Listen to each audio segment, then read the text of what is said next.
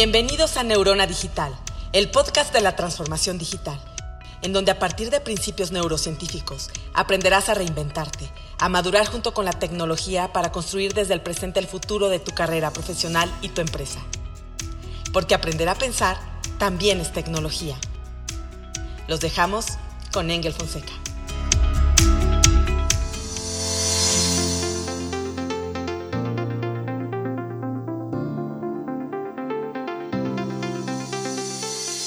Hola, ¿qué tal, Thinkers? Bienvenidos a este nuevo episodio de Neurona Digital.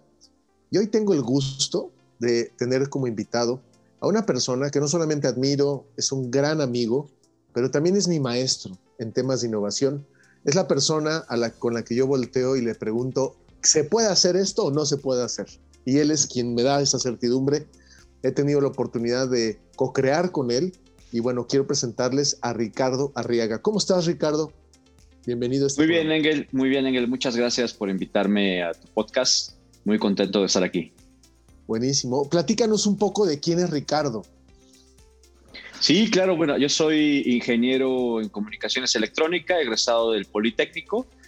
Eh, muy temprano me di cuenta de mi pasión por crear y tuve la oportunidad de aprender a programar. Entonces programé muchos años y eso me dio, eh, me ayudó muchísimo como a desarrollar esa capacidad lógica e inventiva, pero muy pronto me moví de tirar código, como decimos, ¿no? De programar, a, empezar a, enfocarme en soluciones y a, crear soluciones para clientes corporativos. Y hace 16 años fundé una empresa que se llama Ironbit, especializada en la creación de experiencias digitales, o sea, básicamente nuevos canales y modernización de canales ya sea aplicaciones, portales, aplicaciones para Smart TV, kioscos interactivos y hasta temas de hardware como eh, wearables. Buenísimo, eh, Y me encanta todo el tema de, de, creación, innovación y el tema de educación me mueve muchísimo y me apasiona también. Buenísimo. Ricardo es bastante moderado para explicar, pero para explicar, hablarse de sí mismo, él es, es un crack en el tema de innovación ha participado en la creación de OTTs, plataformas tipo Netflix para grupos muy grandes, ha hecho apps para bancos increíbles. Y bueno, pues Ricardo, hoy vamos a hablar de un tema donde estamos mezclando dos temas que nos apasionan, dos, dos, digamos, dos pilares que nos apasionan mucho, que es la innovación y la educación. Yo creo que hoy, el, tema que vamos a hablar del día de hoy, le, le titulamos, le pusimos oportunidades de innovación para la educación en la transformación digital. Ahora, ¿será que la educación, el modelo educativo hoy requiere de innovación, Ricardo? ¿O solamente algunos cambios? ¿Tú qué opinas? Necesita disrupción. Ok, me gusta. La, la innovación a veces está como enfocada en la mejora y esa mejora puede ser, quiero mejorar el 10%, un indicador específico a lo mejor acelerar el aprendizaje un 10% para un segmento de usuarios. ¿no? A me parece que nuestro, nuestro, nuestra educación, o sea, nuestro estándar de educación, nuestra forma de educar, pues es sumamente añeja, es no solo del siglo pasado, sino de mucho tiempo atrás, ¿no? Y me parece que es necesario hacer una disrupción completa en el modelo educativo eh, que tenemos y ahí es donde hay grandes oportunidades. Y, fíjate que cuando antes hablábamos de educación, y me refiero antes de la pandemia, pues estábamos hablando de los niños en la escuela y demás, pero ahora con el home office, las empresas también tienen que crear comunidades de colaboración y de educación, porque como ya no estamos tan presenciales, tan físicamente presenciales como antes, pues una forma de unir a la gente, de calibrarla, es a través de la educación. Pero me gusta tu palabra, de hecho hasta me encantaría poner esa palabra en el título del, podcast, que no sea innovación, sea disrupción. Pero tienes razón, venimos de un modelo de la era industrial. Yo creo que parte del problema es que, pues, el modelo educativo yo creo que ya colapsó porque venía de la era industrial.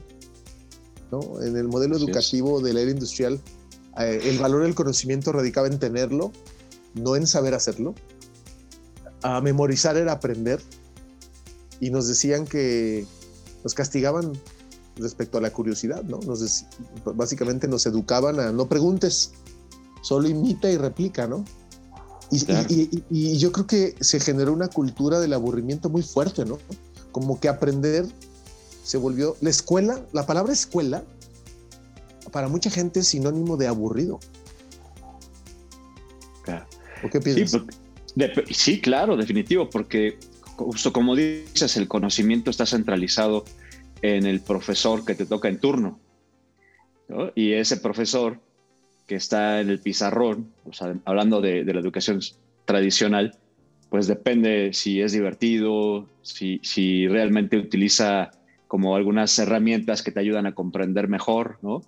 Y es muy eh, eh, poco dinámico, o sea, es, es de, de, unidireccional, o sea, de un lugar para otro, salvo las preguntas que te puedan ir haciendo, las participaciones que tengas y los exámenes, ¿no? Entonces, eso hablando de, como de la educación institucional, pero lo que tú mencionabas en, las, en las empresas también sucede, ¿no? O sea, nos ha tocado eh, algunas, algunos corporativos que quieren modernizarse en temas de capacitación a sus colaboradores, que lo siguen haciendo en pizarrón, de escuelita.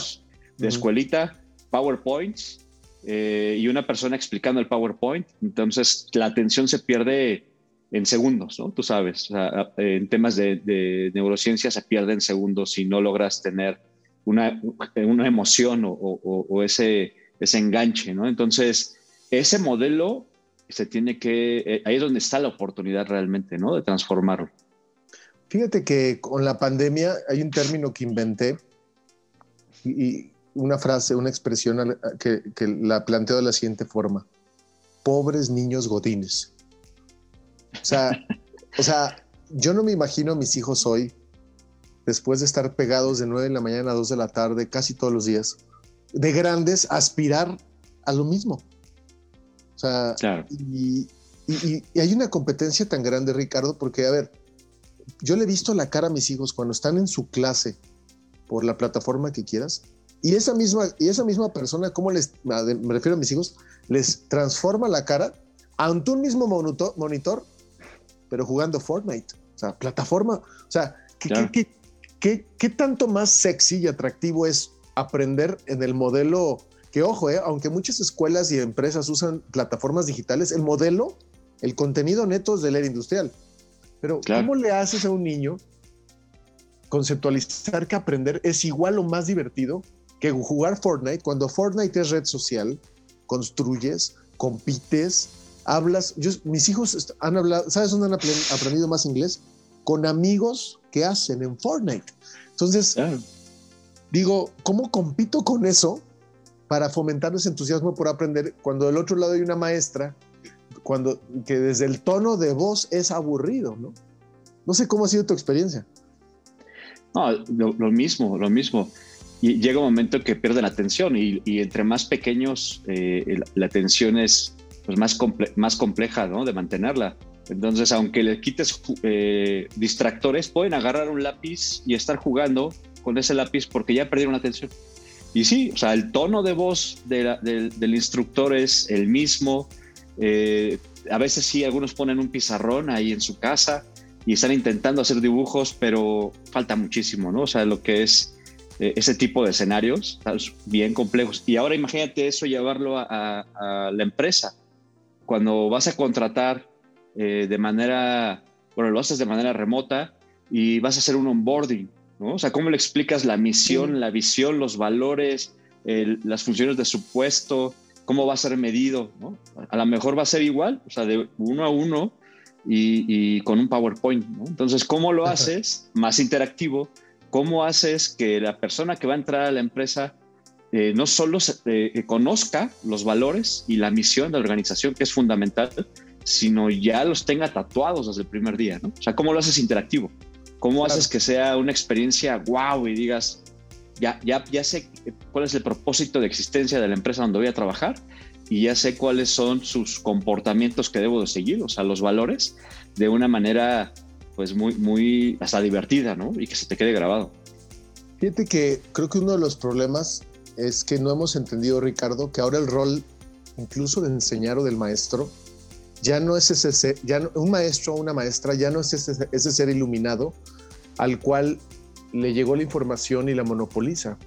Hace poco veía una plática TED, no recuerdo el nombre de la plática TED, era un hindú que decía, el rol del maestro, del mentor o del instructor, no es enseñar, es provocar curiosidad y guiar esa curiosidad a un punto específico.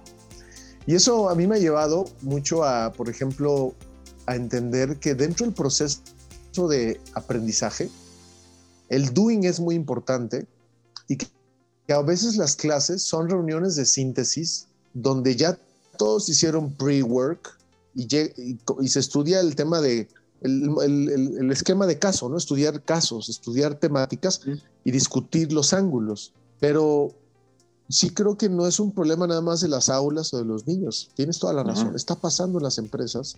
Y hablar de misión y visión, cuando debería ser un tema que te prende y, dices, yo soy parte de esto, pues muchas veces es, claro. qué flojera. O sea, a ver, ya va a acabar, ¿no? Pero concuerdo contigo. Y eso es misión y visión, ¿no? Que eso digo, no, pasa tanto si no te lo acabas de impregnar, pero imagínate que es una capacitación para utilizar maquinaria que si no aprendes a usarla bien, eh, puede generar un accidente, ¿no? O sea, pueden ser temas de seguridad. Entonces, con nosotros acercan muchas empresas a solicitarnos ayuda para, oye, ¿cómo puedo mejorar mis procesos de, enseñanza, ¿no? ¿Cómo puedo acelerar el aprendizaje utilizando herramientas digitales, ¿no? Pues ya cuando, cuando alguien te busca con eso es que ya identificó cuál es el problema que tiene. Lamentablemente, en los corporativos, en las áreas de recursos humanos, es donde menos inversión en tecnología hay. Normalmente la inversión está eh, para, para comercial o para marketing, ¿no? Donde ves el retorno de inversión más rápido y es como más obvio. Pero en el capital humano es donde menos inversiones en desarrollo bueno, en la adopción de herramientas digitales hay. Lo que me estás diciendo es que ponen el tope hasta que ya atropellaron a alguien. Casi, sí. ya, Tapan el bache. Oye, y hay una app que tú en algún momento me compartiste, me enseñaste, donde se, llama Viewer, si mal no lo recuerdo, y me explicabas que con esta app de realidad aumentada desaparecías el QR code y el QR code se, se convertía en logo de la marca o una imagen. Eso podría funcionar para educar, ¿no? O sea, imagínate llegar a un lugar, ¿no? Un, lugar de maquila o, eh, o, con una máquina, pues qué más práctico que sacar mi celular, poner mi, mi, app o mi herramienta y que me diga la app, hola, soy la máquina tal, funciono para tal, requiero mantenimiento cada seis meses, por cierto, hace un mes que no me lo hacen y el responsable es Guillermo Torres, pero ¿te gustaría aprender más de mí? Ah, y por cierto, me hicieron en Alemania. ¿Cómo, lo hacemos más lúdico, no? ¿Te ha tocado ese tema con inteligencia artificial? O digo, con realidad aumentada. Sí, sí, y con inteligencia artificial. De hecho, la realidad aumentada está basada en inteligencia artificial para el reconocimiento de imágenes o reconocimiento de voz o de patrones en general. Eh, sí, y, realmente puedes crear experiencias que sean mucho más lúdicas y se ha identificado que sí se acelera el aprendizaje porque ese escenario que tú pusiste es la primera vez que voy a tener la interacción con una máquina, que a lo mejor he conocido alguna similar, y con esta máquina eh, aprendo lo, básico. Pero si ya se me olvida después de algunos años, es mi herramienta del día a día para mantenerme actualizado. Entonces, lo puedes hacer de una manera lúdica, interactiva, digital, y tienes diferentes elementos, elementos que te permiten aprender. Es, es bien importante. Y además puedes virtualizar la máquina. ¿no? Ahorita pusiste el ejemplo de apuntar, que me reconozca la máquina y tener información. Pero imagínate que estás en tu casa con tu teléfono, o sea, un teléfono de gama media, tampoco necesitas tanto, un Android de gama media, y ahí podrías estar apuntando simplemente a la mesa de tu comedor o al piso y de repente te aparezca en 3D una maquinaria y la empiezas a rotar, empiezas a darle clic y te empiezan a aparecer indicaciones en, cualquier lugar. Claro. Entonces lo haces, lo haces, omnipresente de alguna forma. Aprendes en cualquier lugar. Y fíjate que imagínate después ponerle nombre a una máquina, ponerle nombre a un proceso, o sea, meterle esos toques humanizados, ¿no?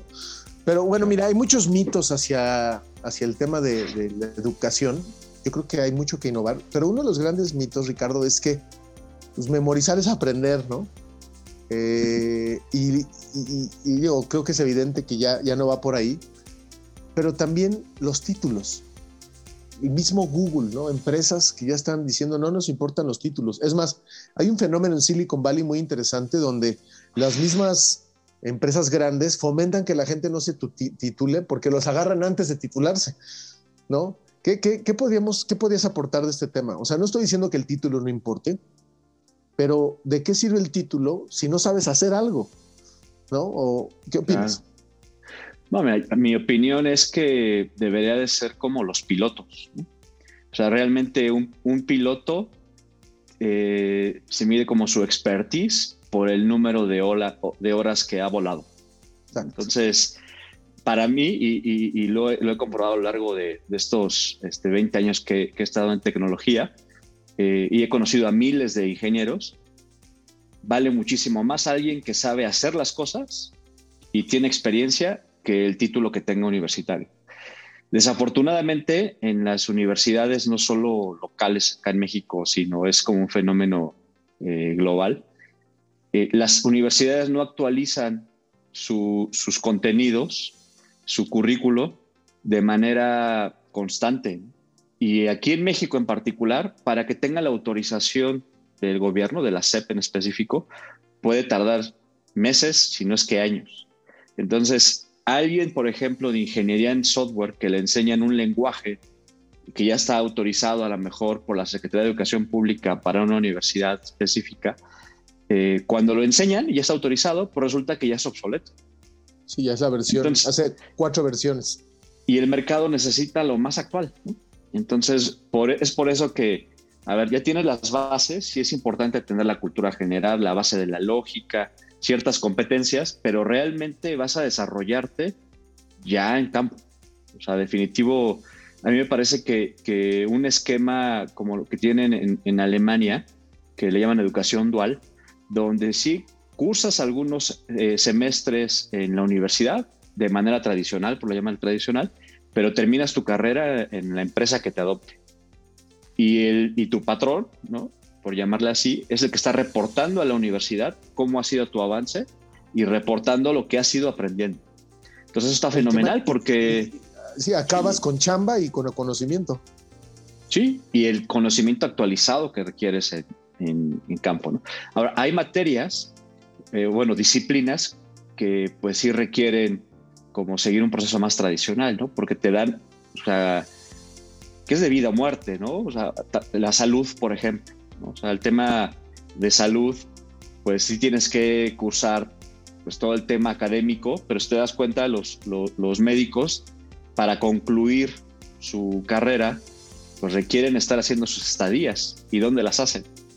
puede ser el seguro social, ¿no? O, en, algún... Sí, sí, sí, o sea, al, campo, a la batalla, donde vas a aprender más. Entonces ahí es donde practicas todo lo que aprendiste teórico, ahora sí ya lo haces práctico, ¿no? ¿Tú crees que una de las soluciones sería fomentar, no, no me refiero para ser superficiales, pero el conocimiento fast track, o sea, más rápido, enfocado en la ejecución? O sea, ¿no, no perderíamos profundidad? Fíjate que, eso, eso es muy buena pregunta y, está como muy en, mí, ¿no? Porque hace muchos años yo era mi perfil completamente práctico, ¿sabes? O sea, como que tenía la inducción de algo, de algún tema, y ya me metía a practicarlo y aprendía en el camino. Y era tropiezo, o sea, aprendía por errores, ¿no? O sea, este, a prueba y error. Y después comprendí que hay como diferentes perfiles, ¿no? O sea, el que es sumamente teórico, que primero se aprende toda la teoría y si no acaba el libro no puede hacer un paso, ¿no? El que es práctico es el ejemplo que te acabo de dar. Y me parece que el balance está en ser pragmático. O sea, aprendes algo, o sea, las bases, y las aplicas. Y lo pones a y prueba. Y al aplicar eso, y lo pones a prueba. Y es como, como un aprendizaje evolutivo, ¿no? O sea, es incremental, es incremental, pero Por eso ese concepto de learning by doing a mí me encanta, porque es aprender haciéndolo. Fíjate que a mí voy a decir algo que me da mucha vergüenza, pero lo voy a confesar. Yo soy un ser que si el libro me gusta mucho, me puedo tardar en el libro en acabarlo dos años. Pero cuando lo acabo, te prometo que el libro ya es, soy, es mío totalmente. Ya lo vivo, ya lo traduje a mi idioma y demás. Pero también hay libros que los empiezo a leer y como que ya sé para dónde van y experimento. Entonces empiezo a leer el libro, deduzco para dónde va, lo vivo, me equivoco, me doy de topes, llego al libro y el libro decía, así no debes hacerlo y es justo lo que Te brincas el capítulo. Exacto, pero ¿sabes qué? Disfruto más el libro porque ya yo ya viví una historia paralela a, esa, ese libro, ¿me entiendes? No estoy fomentando que no hay que acabar de leer libros, pero, pero sí aprendo, ¿no? Este, Es que transformas ese conocimiento ya en sabiduría, porque ya lo experimentaste. ya no se quedó nada más en, en teoría. Exacto, exacto. Y hay libros que, tú lo sabes, hay libros que no merecen que los acabes de leer, ¿no? O sea, no, no merecen. Pero bueno, entonces eh, me dijiste learning by doing.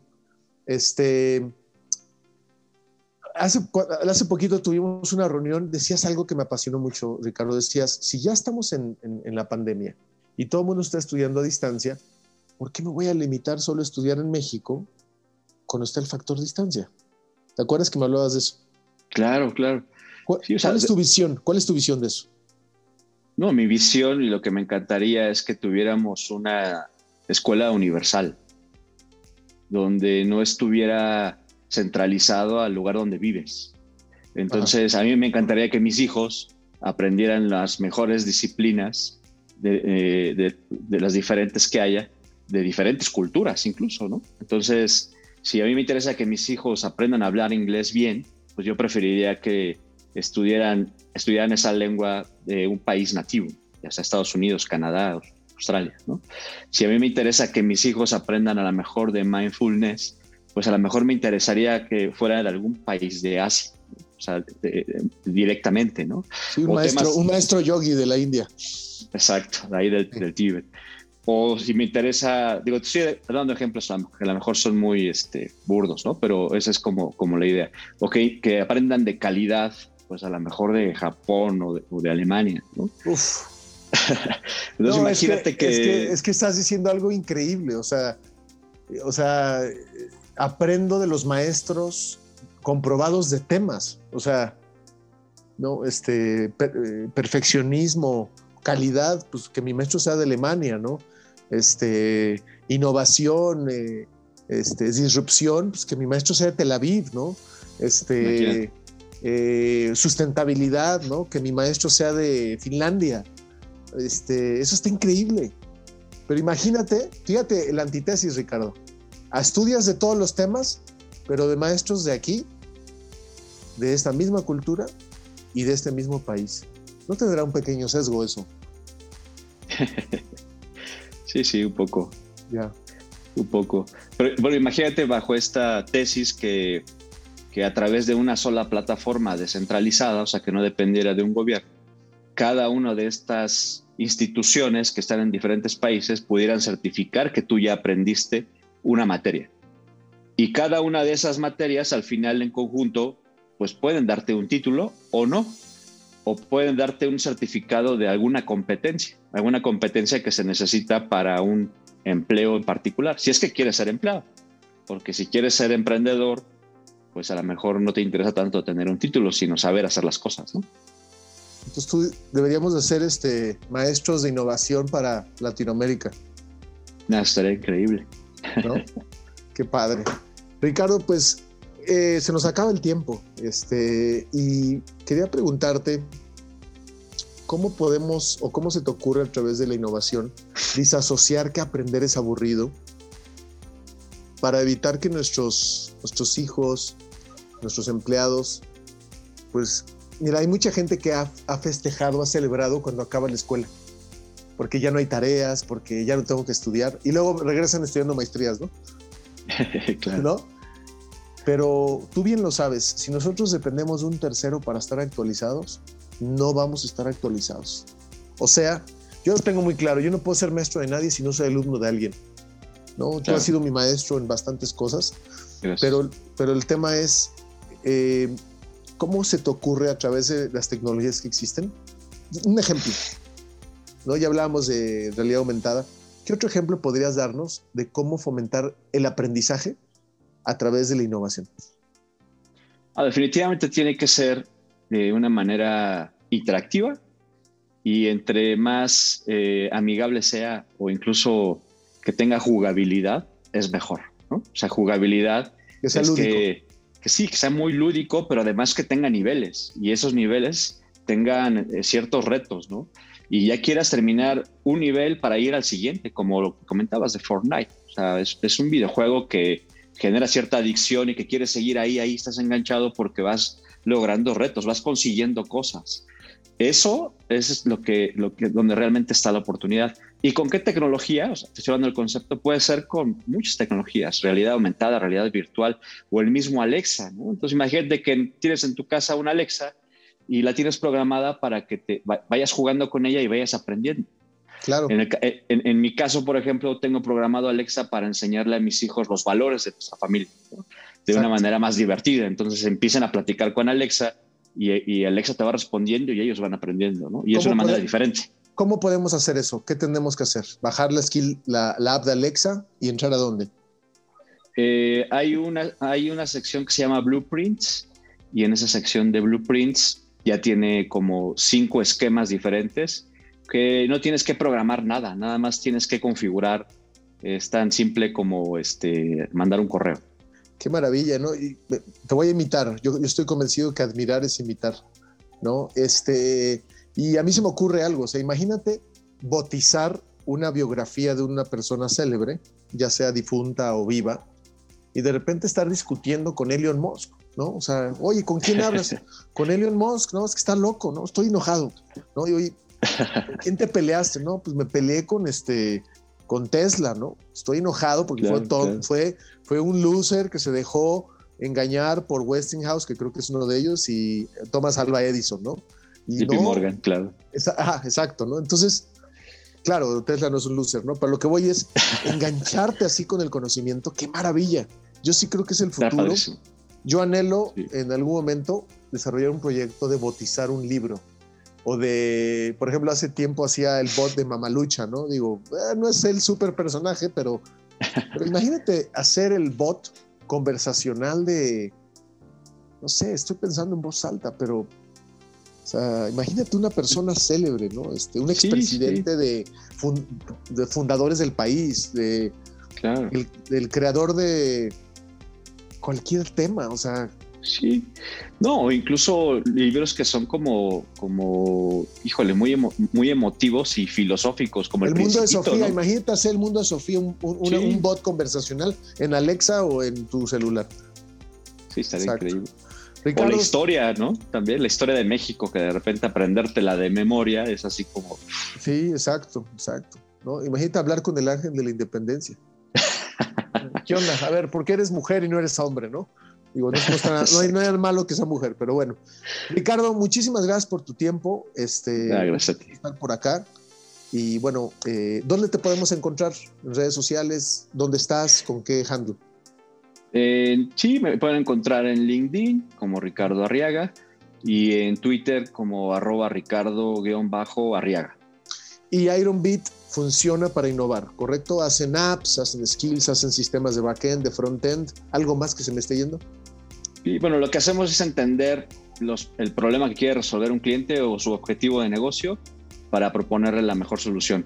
Y esa solución pues puede requerir tecnología o no, aunque la mayoría de las veces sí requiere tecnología. Perfecto. ¿Y por qué innovar no es suficiente y por qué mejor disrupción? Porque la innovación está a veces asociada a una mejora de un estado anterior y la disrupción está enfocada en dar un brinco que te pueda ayudar a, a hacer 10 veces mejor. Me encanta, tipo moonshot. Exacto.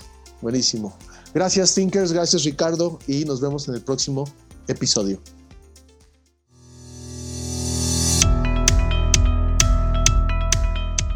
Gracias por acompañarnos en Neurona Digital con Engel Fonseca. No te pierdas el próximo episodio.